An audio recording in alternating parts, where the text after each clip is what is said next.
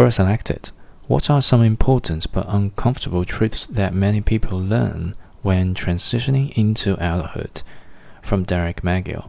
First, your college degree probably wasn't worth it and is definitely not a guaranteed path to success or happiness.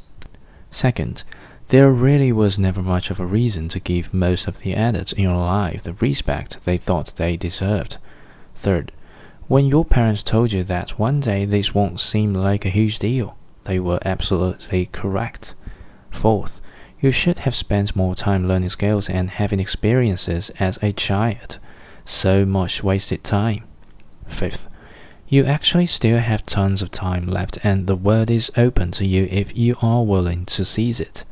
Sixth, you learn the income tax is not all that fun and start to reevaluate your relationship with government. Seventh, you start to realize that relationships are important, but that you can and should be comfortable being alone as well.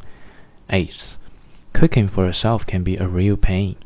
Ninth, eating out all the time is way too expensive and unhealthy. Tenth, you really don't need that many friends to feel loved. Eleventh, your parents won't write about everything, but that's okay.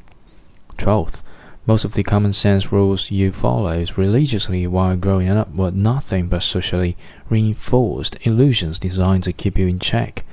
The things you could have done if you found out earlier.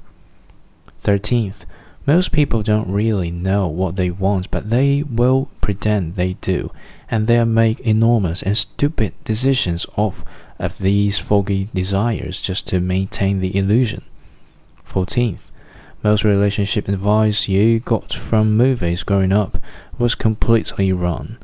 15th, politics is not that important after all, and your vote doesn't matter as much as you thought it would. 16th, Sleep is actually really important for your happiness. Seventh, you don't feel all that different than you did when you were a kid.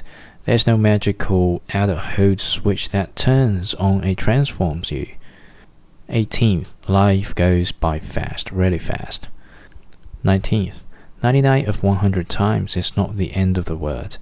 20th, in the end of that day, all you can and should do is focus on making yourself a better, more successful, happier person. If you do that, you've done your part. And most importantly, your life is just starting. Be excited.